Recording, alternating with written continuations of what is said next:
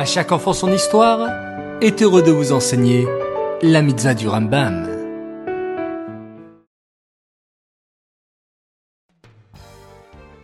Bokertov les enfants, j'espère que vous allez bien.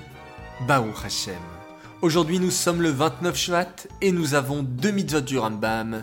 Écoutez attentivement. Alors tout d'abord la mitzvah positive numéro 104. Il s'agit du commandement concernant un zav. Puis la mitzvah positive numéro 96, il s'agit du commandement qui nous a été ordonné au sujet de l'impureté transmise par la nevela des animaux. Les animaux qui ont été abattus, il en existe deux sortes, nevela et tréfa. La tréfa est un animal cachère qui a été abattu avec la shrita, mais après vérification, il s'avère qu'elle n'était pas en bonne santé et donc elle n'est pas consommable. Celle-ci ne rend pas impure.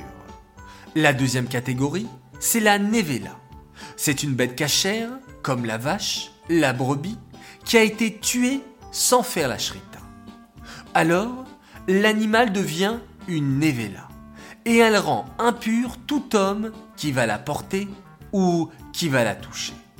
Elle rend aussi impurs les ustensiles et la nourriture qui sera en contact de la nevela.